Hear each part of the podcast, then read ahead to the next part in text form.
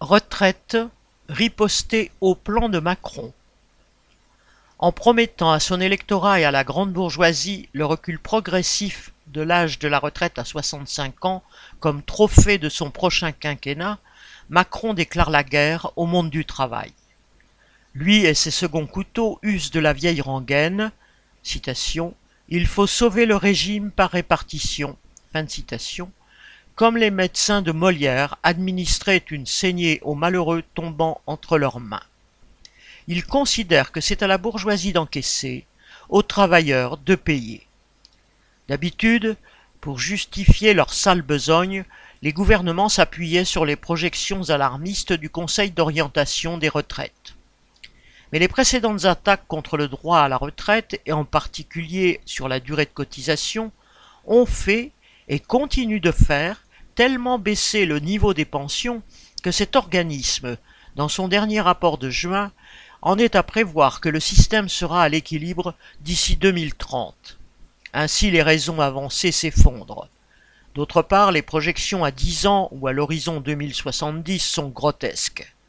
Quelles sens sont-elles alors que nul ne peut prédire quel sera l'état de l'économie française et mondiale dans quelques mois alors qu'elle est soumise aux tempêtes guerrières, spéculatives, inflationnistes, au chaos croissant du commerce et de la production à l'échelle mondiale.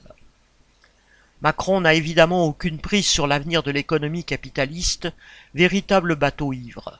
Mais il a une mission, assurer par tous les moyens la continuité des profits.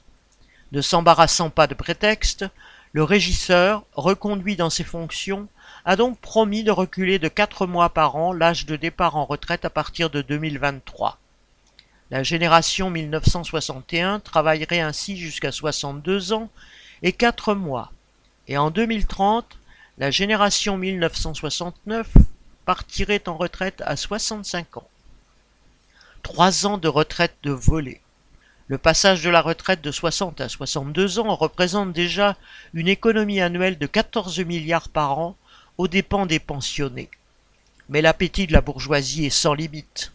Si ce projet s'appliquait, il représenterait une catastrophe pour nombre de travailleurs. Beaucoup sont déjà en invalidité avant 60 ans. La majorité n'ont plus d'emploi et seraient condamnés à vivre de minima sociaux en attendant une retraite toujours plus lointaine. Pour ceux qui conserveront leur emploi, le prix à payer sera la détérioration accélérée de leur santé et un raccourcissement de leur espérance de vie. Alors que le chômage frappe de nombreux jeunes, vouloir faire travailler toujours plus longtemps leurs parents ou grands-parents est l'indice d'une société malade.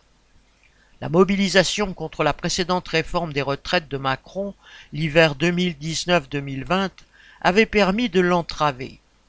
Les travailleurs n'ont aucune raison d'accepter les reculs successifs imposés par les gouvernements de droite ou de gauche, ni d'en subir de nouveaux.